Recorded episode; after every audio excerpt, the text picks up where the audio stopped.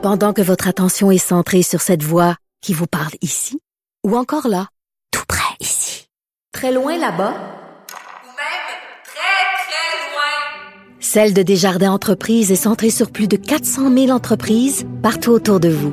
Depuis plus de 120 ans, nos équipes dédiées accompagnent les entrepreneurs d'ici à chaque étape pour qu'ils puissent rester centrés sur ce qui compte, la croissance de leur entreprise. Écrivaine, Blogueuse. scénariste et animatrice. Geneviève Peterson. La Wonder Woman de Cube Radio. On s'en va un peu ailleurs. On change euh, carrément de registre. Une histoire très, très triste. Une randonnée de motoneige qui a tourné au drame pour un groupe de huit touristes français et leur guide qui est décédé mardi soir. Ça se passe dans le coin de Saint-Henri-de-Taillon. Ça, c'est au lac Saint-Jean. Et euh, là, euh, évidemment, euh, les recherches sont en cours pour retrouver les personnes disparues. Et j'en parle tout de suite avec Béatrice Dorsainville, porte-parole à la Sûreté du Québec. Bonjour, Madame Dorsainville. Oui, bonjour. Écoute, euh, écoutez, qu'est-ce qui se passe à l'heure actuelle? Parce que là, si je comprends bien, on est toujours à la recherche de ces cinq touristes disparus. Le guide est décédé. Il y a d'autres personnes qui sont saines et sauves dans cette expédition-là. Qu'est-ce qui s'est passé? Oui, alors, euh, écoutez, c'est un groupe de neuf motoneigistes là, qui ont pris la route hier soir vers euh, 19h30. Euh, ils partaient de Latuc et se dirigeaient là, vers euh, Saint-Gédéon. Donc, euh, ils ont pris, euh, ils ont coupé par euh, le lac Saint-Jean. Et puis, malheureusement, là, euh, le guide motoneigiste euh, a eu un, un accident, là, donc il est décédé. Euh, nous, on a reçu un appel, là, c'est le service de police de la ville d'Alma Hmm. et les forces armées canadiennes qui ont amorcé les recherches. Euh, ça a permis de repêcher euh, le motoneigiste, le guide là, de 42 ans qui est malheureusement décédé. Donc, la Alors, glace a cédé, Madame Dorsainville. C'est ce qu'on comprend, là. Pardon? La glace a cédé sous le poids des motoneiges. C'est ce qu'on comprend à l'heure Possible- actuelle. Oui, exactement. Là, le- puis on le redit, hein, on est dans la semaine justement internationale de la sécurité à motoneige et on, on, on, on conseille et on le dit et on le redit hein, de garder les sentiers balisés et que la glace peut représenter un danger là. euh, pour les personnes qui s'aventurent hors piste. Alors, c'est ce qui est arrivé malheureusement pour ce groupe-là. Euh, pour les huit autres personnes qui étaient des touristes français, on en a trois là, qui ont subi euh, des blessures mineures. Là, on parle d'engelures, des choses comme ça. Alors là, présentement, on recherche les cinq autres motoneigistes qui manquent à l'appel. On les recherche comment? Est-ce qu'on a appelé des plongeurs? L'armée est impliquée aussi, je crois. L'armée n'est plus euh, sur le terrain pour le moment. Elle, est- elle, est- elle a quitté, là, elle était là cette nuit. Euh, présentement, on a deux hélicoptères de la Sûreté du Québec qui sont là. On a deux équipes de quatre plongeurs. On a également deux embarcations nautiques qui sont présentes. Puis on a des motoneigistes là, qui sillonnent les sentiers également. Est-ce qu'il y a un Euh, espoir donc- de les retrouver, ces gens-là vivants? Ben, écoutez, pour le moment, on a toujours espoir. Il est toujours pas impossible à ce moment-ci qu'ils aient pu se réfugier à quelque part et puis qu'ils n'aient pas de moyens de communication. Alors, on espère. Euh, Il n'y a rien de possible encore pour le moment, mais on, on recherche vraiment, on concentre nos efforts là, euh, activement pour tenter de retrouver ces personnes-là. Madame Dorsainville, merci beaucoup. Béatrice Dorsainville, qui est porte-parole à la Sûreté du Québec, qui a fait le point sur la situation des motoneigistes disparus. On est toujours à leur recherche. On s'en va tout de suite parler à Marie-Lou Perrault, directrice des opérations de la Fédération des clubs de motoneige du Québec, parce qu'on l'a souligné, c'est quand même la semaine de prévention de la sécurité en motoneige. Madame Perrault, bonjour. Bonjour. Écoutez, euh, la porte-parole de la Sûreté du Québec l'a bien spécifié et ça a été spécifié aussi dans plusieurs articles qui couvraient euh, ce drame-là, ces disparitions-là de touristes français qui ont visiblement peut-être sombré dans le lac Saint-Jean. Là, on parle encore au conditionnel, bien entendu. Ils traversaient une zone hors piste sur une rivière qui se jetait dans le lac Saint-Jean. Ça s'appelle la Grande Décharge. Qu'on comprend, c'est qu'il n'aurait pas dû être là parce qu'une personne qui connaît le lac Saint-Jean n'embarquerait jamais sur le lac dans ce secteur-là. Là, moi, je viens de là. C'est dangereux de, de s'éloigner des sentiers balisés, Madame Perrault. Euh, oui, euh, certainement. Euh, c'est sûr qu'il faut quand même euh, clarifier que hors piste et hors sentier, ce sont deux choses. Tu sais, quand on parle de la pratique hors piste, Ouais. euh, comme dans la région euh, justement de Saguenay, on va parler, on va aller faire la montagne dans les monts Valin ou des choses comme ça. Donc là, dans ce cas-là précisément, c'est quelqu'un qui est vraiment sorti des balises. Il nous manque des éléments encore d'information à savoir euh, pourquoi cette décision-là a été prise. Est-ce que euh, il a, la- le guide a voulu simplement aller euh, rattraper les gens qui avaient écarté le sentier bon, les prochaines heures, euh, prochains jours pourront peut-être nous éclairer là-dessus. Somme toute, malheureusement, euh, ça n'écarte pas que présentement, euh, il y a des gens qui manquent toujours à l'appel et il y a même le guide lui-même a été déclaré le décédé, malheureusement. Mm. On se sent très interpellé par ça. nos sympathies vont vraiment aux gens là, qui sont touchés de près ou de loin là, par ces malheureux disparus-là. on rappelle toujours, nous, à la Fédération, c'est sûr, surtout à l'approche des cours d'eau, il faut toujours rester à l'intérieur des balises parce que en dehors des, des balises, on ne sait pas la glace en dessous, qu'est-ce qui se trouve. Ça peut être aussi des débris, des roches, peu importe. Les clubs travaillent très, très fort pour s'assurer de la sécurité des sentiers. Ils vont mettre euh, vraiment des pancartes si les sentiers sont fermés.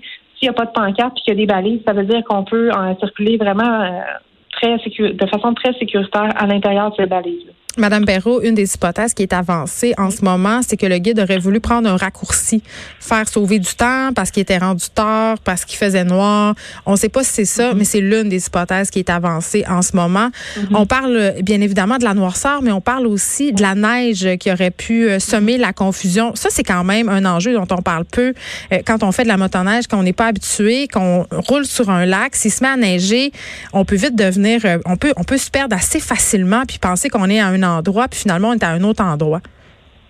Ben, c'est sûr qu'en tout temps, qu'on soit accompagné d'un guide ou que peu importe, là, nous, on c'est les mêmes consignes pour tout le monde qui pratique la motoneige. Mm. Ça, c'est le genre de contexte qu'on s'immobilise, on essaie de se mettre dans un endroit sécuritaire puis être visible pour les autres gens autour, là, surtout s'il y a un blizzard. On n'est pas à l'abri de ça, que ce soit sur un lac ou ailleurs. Moi-même, ça m'est déjà arrivé sur un sentier. Oui, qu'on soit expérimenté ou non, là. Je sais pas la question ici. Exact, exactement. Donc, c'est sûr que ça, c'est toujours la même chose. Donc, on peut s'immobiliser. Au pire, on a même des outils interactifs. Donc, ça, on a la possibilité euh, de sortir son téléphone, de se repérer avec, euh, par exemple, le motoneige.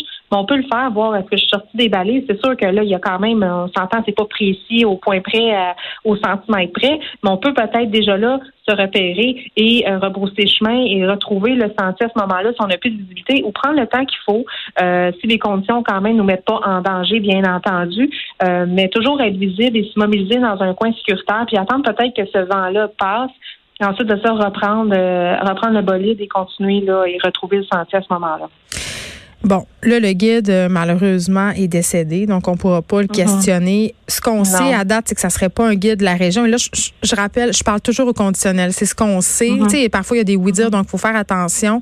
Les, euh, les motoneiges aussi auraient été loués euh, dans une entreprise qui est en dehors de la région du Saguenay-Lac-Saint-Jean. Mais moi, je voyais ça aller, puis tu sais, j'en ai fait de la motoneige, puis je viens de là, puis les Monts-Valin que vous évoquiez tantôt, j'ai roulé en motoneige dessus souvent. Et ce phénomène-là de tourisme, quand même, depuis quelques années, c'est très populaire. Les touristes français, on en voit beaucoup. Et souvent, euh, dans une pourvoirie que j'ai vue, on donne les clés, ils s'en vont. Euh, la nature, l'hiver, c'est dangereux. Mais là, quand on pense qu'on fait affaire avec un guide, qu'on peut se fier sur lui, euh, des situations comme ça, quand même, moi, comme consommatrice qui aurait peut-être envie de me louer une motoneige puis de faire appel à un guide, ça demeure inquiétant. Là, comment on fait pour s'assurer que le guide qu'on engage est compétent puis qu'on peut se fier sur lui? Ben là, c'est sûr que présentement, il n'y a rien qui encadre la formation d'un guide. Euh, la loi où il y a des programmes de formation, mais c'est euh, volontaire. Est-ce hmm. que ça fait euh, quand même en soi que n'importe qui, un guide ou peu importe, comme la motoneige, on en a, il y a toujours un pourcentage de gens qui qui vont quand même faire des, des manœuvres qui sont pas toujours sécuritaires. Euh, moi, je suis de la pensée quand même, quand on regarde ça, euh, la part touristique que ça apporte, la popularité, euh, les gens reviennent. Oui, il y a des auberges, là, c'est une industrie. Là. Exactement. Exactement. Donc, ces gens-là, ils reviennent ici faire la motoneige parce qu'ils ont vécu une, super belle expérience, ils se sont sentis en sécurité et les gens ont tous ça à cœur. Par contre, il n'y a rien qui oblige un touriste, quand il arrive ici, de suivre une formation, d'avoir un cours. Donc, c'est sûr que ça y prend un minimum de de paperasse, il doit avoir quand même euh, l'âge requis et tout ça. Là. Il, y a, quand même des, conditions à remplir. Mais ce que je veux dire, effectivement, il n'y a rien qui oblige euh, quoi que ce soit, sauf que moi, je, suis persuadée, j'ai déjà été témoin de ça, les gens vont donner quand même une formation de base, mais ils peuvent pas forcer la personne à dire, ben là, Ici, on donne juste des tours guidés. Peut-être qu'il y a des endroits, des pourvoiries ou peu importe des hôtels qui, eux, offrent juste des tours guidés parce qu'ils veulent vraiment accompagner les gens. Mais il y a d'autres endroits, effectivement, qui font juste la location de motoneige et les gens peuvent louer la motoneige pour un bloc d'heure, quoi que ce soit. Mais les gens sont quand même assez libres. Euh, mais ça, c'est un risque qu'on prend quand on fait une activité comme ça, comme n'importe quoi dans la vie. Et tu sais, la motoneige ne doit pas faire une exception. On ne doit pas faire une généralité avec ça. C'est important. La motoneige, on en fait de façon sécuritaire. On a des bilans d'essai qui sont stable depuis au moins 4-5 ans. On a une popularité, elle, qui augmente. Donc, nous, quand on croise ces données-là, je suis pas en train de faire une analyse scientifique, là, mais quand on regarde ça, c'est quand même un bilan positif. Malheureusement, là, présentement, il y a un incident. C'est sûr, c'est la première fois que ça arrive qu'il y a autant de personnes qui manquent à l'appel en même temps sur un ben incident. Oui, c'est dramatique. Là, je pense que c'est ça qui, qui, qui est très dramatique là-dedans. On suit ça très, on est interpellé. Mm. Mais euh, dans les faits, quand les gens font de la motoneige, la majorité des gens font une pratique sécuritaire et puis parce qu'ils ont envie d'en refaire le lendemain, puis l'année d'après, puis revenir ici au Québec ou tout simplement quand on est un Québécois d'en refaire la fin de semaine d'après. Mais Madame Perrault, vous conviendrez quand même que cette histoire-là n'est en rien pour aider à briser les préjugés euh, selon lesquels la motoneige, c'est dangereux. Là, vous parliez du nombre de décès qui n'a pas augmenté mm-hmm. malgré la popularité de vos sports qui grandit. Ça, c'est une bonne nouvelle. Mais quand même, les gens ont cette idée que faire de la motoneige, c'est dangereux. Euh, il y a un préjugé aussi par rapport à l'alcool. Donc, tout ça, ça, ça aide pas votre sport, là. Ben en fait, euh, effectivement, sauf que nous, on essaie de briser cette mauvaise perception-là, malheureusement, et de pas mettre toute l'énergie sur des cas isolés et d'en faire une généralité, comme je vous ai dit. Comme dans toute activité, il n'y a personne de, de, parfait. Et sûrement que cette portion-là de délinquance, là, euh, c'est les mêmes personnes qu'on retrouve sur les routes qui probablement ne respectent pas non plus euh, le code de conduite routière. Là. Mm. Donc, quand on est délinquant, on est délinquant. Puis malheureusement, il y en a, il y en a dans tout dans la vie. Puis la motoneige j'en fais pas exception. Mais euh, il faut pas, en, faut pas en tirer des conclusions là, euh, que la motoneige c'est non sécuritaire et tout ça. Mais si on suit les euh, consignes, puis on reste dans les sentiers balisés, on a moins de chances d'avoir un accident. Marie-Lou Perrault, directrice des opérations de la Fédération des clubs de motoneigistes du Québec. Et cette histoire-là, c'est dramatique évidemment. On offre nos condoléances aux familles et aux proches de ce guide de motoneige là. Euh, je l'ai dit, là, j'ai grandi sur les Monts-Valin. De la motoneige, j'en ai fait là, avec mes parents, là, tellement des milliers de kilomètres de motoneige à mon actif et des histoires comme ça. J'en ai vu, évidemment pas aussi spectaculaire euh, que cinq personnes qui disparaissent d'un coup euh, dans les eaux du lac Saint-Jean. On peut supposer que c'est ça qui s'est passé, même si on n'en est pas encore certain. Moi, je souhaite tellement qu'il ait trouvé refuge dans un chalet, mais les chances sont quand même assez minces avec le froid, avec l'eau.